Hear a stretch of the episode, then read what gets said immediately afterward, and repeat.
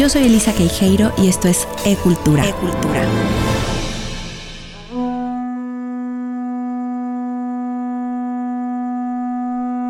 Marina Malina Malintzin Malinche. Cuatro nombres para una misma mujer. La indígena náhuatl que vivió en el tiempo de esclavos y opresores, de ofrendas y tributos, de lenguas que no se entienden, de imperios que cumplen ciclos y conquistas que se avecinaban. Lugar de grandezas y de pérdidas, momento de dioses encontrados, los de aquí, que pedían sangre para vivir, y el de allá, que reclamaba almas que salvar. Cinco años he dedicado de mi vida a estudiar su historia. Me atrapó la mentira y me mantuvo investigando la realidad de lo que pudo haber pasado la encontré. Y sobre todo la relevancia de contarnos esta historia está en la verdad. Porque ese invento nos partió en dos y nos ha dejado inválidos todos estos años. Es tiempo de recuperar a la madre que sí tenemos. Con cualquiera de estos nombres, Marina, Malina, Malincino, Malinche, ella fue la mujer que pasó a nuestra historia moderna con etiquetas cortas de heridas profundas. Decidimos diluir la historia y convertirla en mito.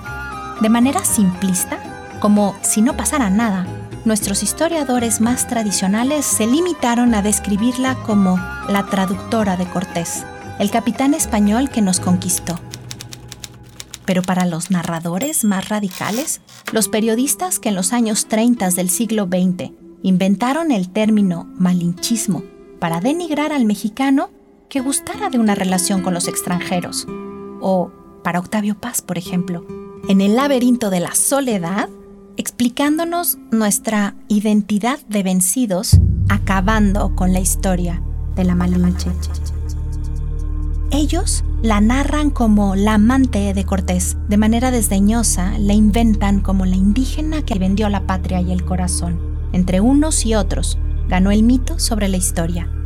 Y para casi todos los mexicanos, la versión oficial fue la de la traidora, la que siendo indígena, enamorada o no, estuvo solamente al lado de los españoles, los enemigos.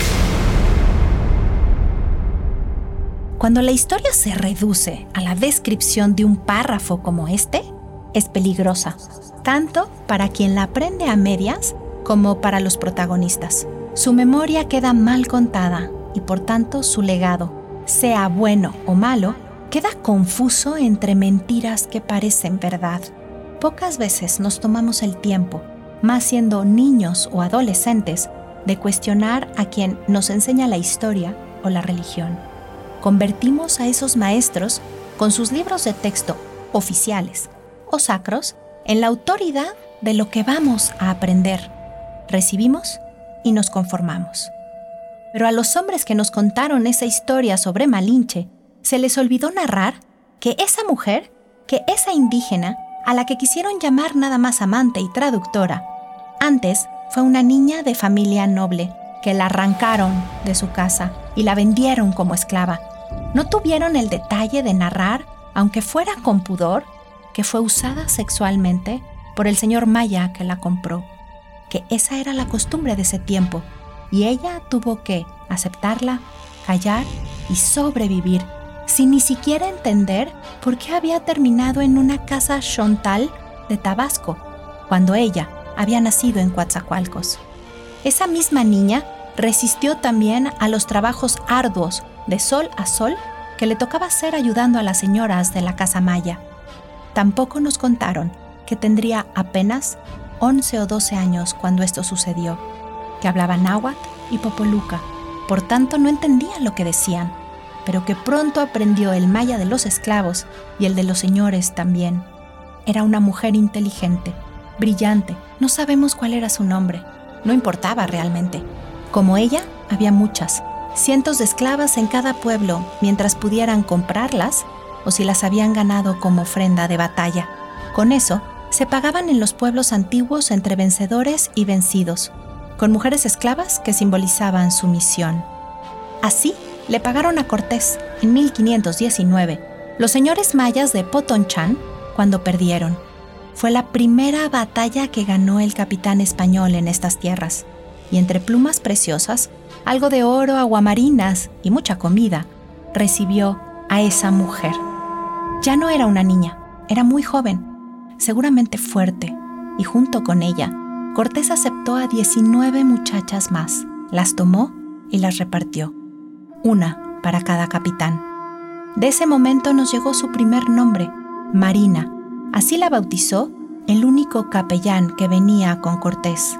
No es verdad o no tenemos ninguna fuente real que nos confirme que antes se llamara Malinali o algo similar y que el capellán le preguntó su nombre para bautizarla. Eso no era lo usual. Se llamó así, Marina y punto.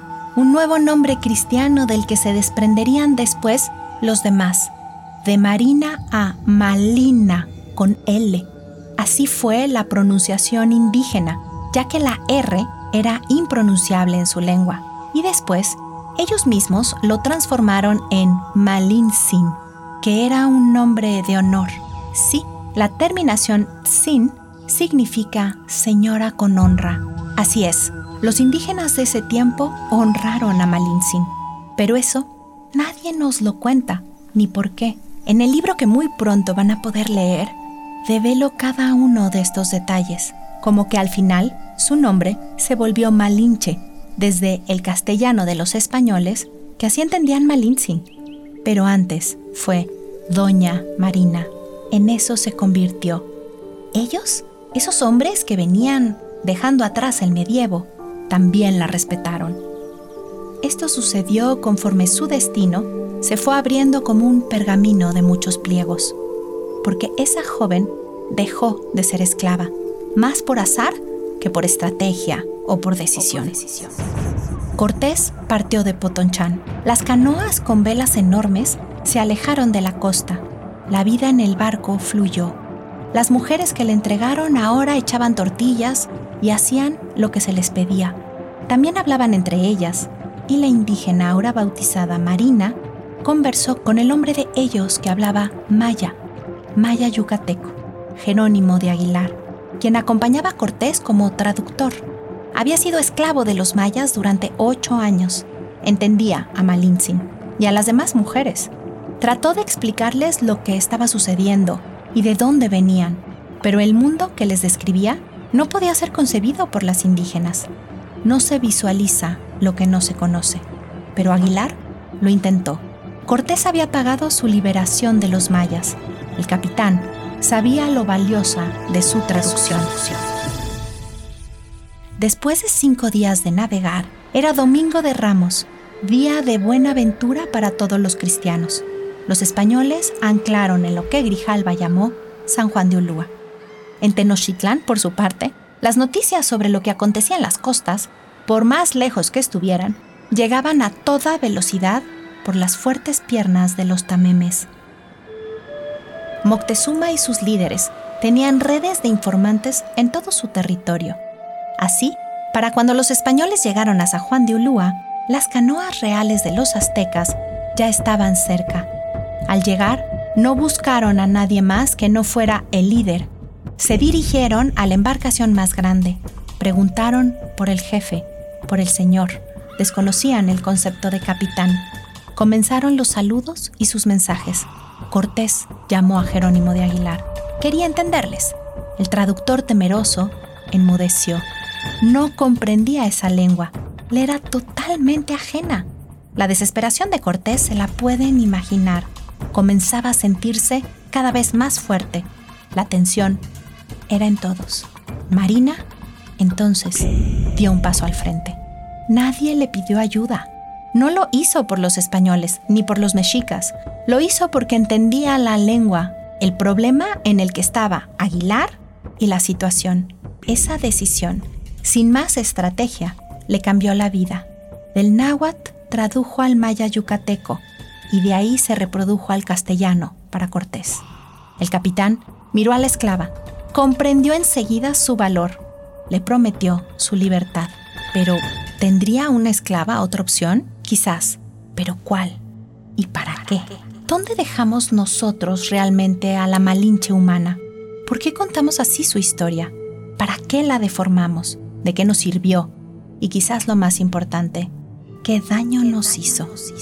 De Malintzin tenemos entonces dos versiones, la histórica, la de carne y hueso con luz y sombra como cualquiera de nosotros, y la mítica, la que volvimos traidora, olvidándonos de su verdadera historia, de su contexto y circunstancias.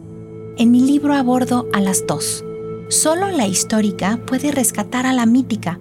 Mi acercamiento es objetivo, con la distancia del que mira lo íntimo con respeto. Mis fuentes migran de las clásicas, tanto españolas como indígenas, a las más vanguardistas propuestas y análisis etnohistóricos. Paso por antropólogos, sociólogos, lingüistas e historiadores. Tomé también en cuenta las inteligentes teorías de los psicólogos junguianos. Recorrí con mi corazón los cantos de las mujeres indígenas para comprender el carácter de Malintzin y cómo es que logró sostenerse en pie y hacia adelante en medio de las más difíciles circunstancias.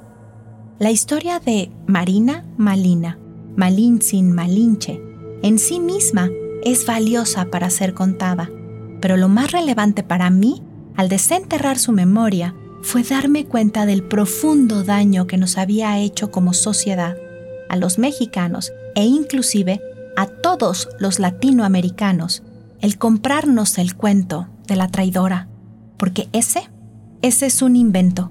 Lo creamos en el siglo XX para darnos identidad y nos equivocamos de manera peligrosa. Les cuento, después de la Revolución Mexicana, en 1920, las narraciones sobre la historia de México cambiaron. Se volvieron oficiales las visiones de ese tiempo, que aborrecían a los extranjeros, españoles, franceses, americanos o los que fueran. Nuestro sentido de patria se estaba formando y utilizamos como herramienta de identidad un nacionalismo radical que protegía lo nuestro, aislándolo de los otros.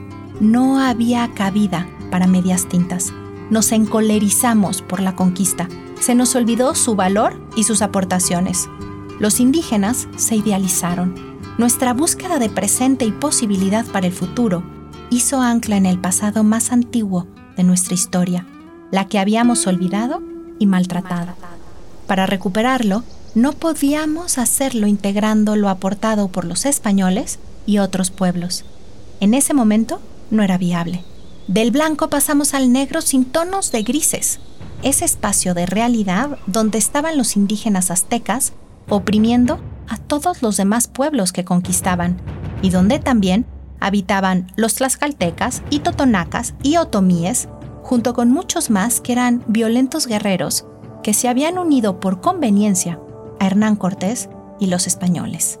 No, en ese momento de nosotros los buenos y ellos los malos, integrarlos era imposible. Entonces, ¿cómo podíamos hacer cuadrar nuestra historia, la nueva, la de los indígenas que fueron todos buenos, nobles y víctimas de los invasores? ¿Cómo podríamos haber perdido contra los españoles si los indios eran superiores en número, más inteligentes y fuertes? ¿Cómo era posible? Nuestros profundos cuestionamientos los resolvimos con un chivo expiatorio. Al igual que muchos otros pueblos a lo largo de la historia, Alguien más tenía que tener la culpa. Alguien tenía que limpiar nuestras penas y ser el responsable de todos nuestros males. Ese alguien fue Malinche. En los contextos que excluyen y culpan como este, las leyendas de los traidores se vuelven necesarias. Los chivos expiatorios se buscan hasta que se encuentran, generalmente construidos de mentiras tan parecidos a la verdad que ésta se vuelve borrosa hasta que se extingue en una nueva versión de la historia. Ese chivo tiene características muy específicas para ser elegido. No puede defenderse, es débil o por género o por raza o por pertenecer a una minoría desfavorecida. Tener la culpa libera al resto del grupo. Su sacrificio es tan necesario como irracional. Después de que el culpable fue expuesto y expulsado, el tema se agota, nadie más lo cuestiona. Sin embargo, la herencia de esa mentira construida será tarde o temprano huella que detone su raíz podrida. El daño está hecho. Volver a contar la historia es la medicina. Recordar la verdad y reconstruir los hechos desde el conocimiento honesto libera otras posibilidades. En el caso de Malinche, de hacernos mexicanos responsables y, por tanto, merecedores de un presente más poderoso, donde ni los otros ni la India tengan la culpa, sino que recuperen su lugar de los artífices del surgimiento de México. La conquista fue un largo parto, con dolor y con sangre, pero dio a luz un pueblo hijo de dos grandes, la mujer, madre lúcida, noble y fuerte, unida a un padre tan guerrero como valiente, edificador. Contar de nuevo la historia de Malintzin nos devuelve la posibilidad de ser otra raza, la que abraza a la madre, la que la honra, y entonces le hereda su linaje tan noble como poderoso.